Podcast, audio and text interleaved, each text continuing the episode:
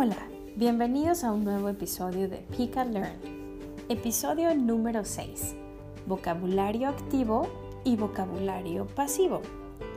Hay dos elementos que debemos tener en mente siempre que introducimos un tema o enseñanza en nuestros niños pequeños. El vocabulario activo serán las palabras que queremos que el niño aprenda o el vocabulario del objetivo de la actividad. El vocabulario pasivo serán todas las demás palabras que decimos, que no necesariamente estamos enseñando, pero que los niños escuchan y aprenden y después de un tiempo te sorprendes notando que ya se aprendieron esas frases o instrucciones que como adultos decimos mucho. He aquí un ejemplo de una conversación cotidiana con nuestros hijos. ¿Listos para empezar la actividad del día de hoy en este hermoso día soleado y despejado? ¿Listos? Muy bien. Hoy vamos a aprender acerca de los transportes.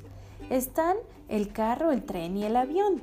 Ahora vamos a recortar el carro y pegarle papelitos rojos con esta cartulina que tiene brillitos. ¿Ya los vieron? Están muy bonitos, ¿verdad? El tren lo vamos a colorear con crayolas de tonos verdes, como este que parece verde árbol y este que parece verde bandera. Y el avión va a ser azul, con estas tiras de papel que vamos a cortar con estas tijeras de textura que compramos ayer, ¿se acuerdan? Bueno, hagamos la actividad. ¿Listos? Muy bien. Primero en esta conversación hay más de 10 palabras de vocabulario activo que estamos haciendo que los niños estén recordando, pensando, analizando y aprendiendo y son tantas que los niños no aprenderán ninguna. Al final de la actividad, si es que pueden lograrla con estas instrucciones, su mente no habrá recibido las nuevas palabras que se tenían como objetivo de la actividad. Ahora veamos esta siguiente instrucción. Buenos días, comencemos. Escuchemos algunos sonidos. Chu chu, chu chu, chu chu. ¿Qué transporte hace ese sonido? ¿Lo han escuchado alguna vez? Escuchemos nuevamente. Chu chu,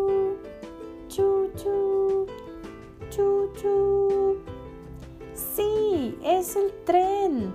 Repitan conmigo. Tren, tren, tren.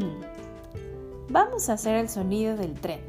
Chu, chu, chu, chu. El tren hace chu, chu. ¿De qué color es este tren? ¿El tren es azul? ¿El tren es rojo? ¿El tren es verde? Así es, el tren es verde.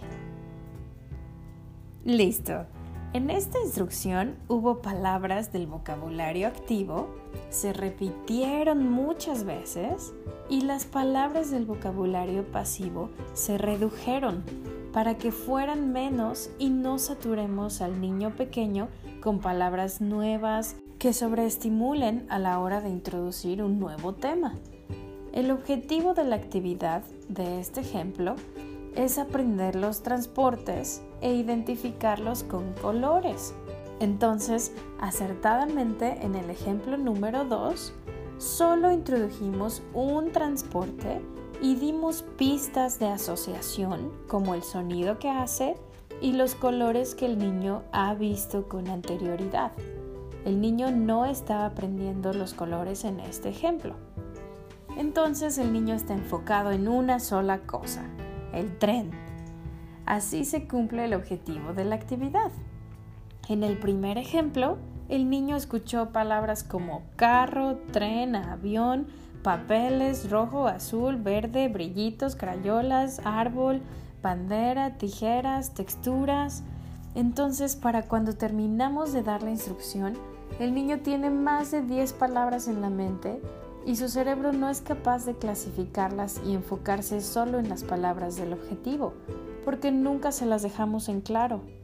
Las palabras claves solo las repetimos una sola vez y las tres las introdujimos al mismo tiempo. entonces no es posible que en esos pocos segundos su mente haya podido procesarlo todo. Debemos dar información poco a poco, siempre estando atentos a proveer ayuda y dirección en las actividades, pero también honrando el silencio.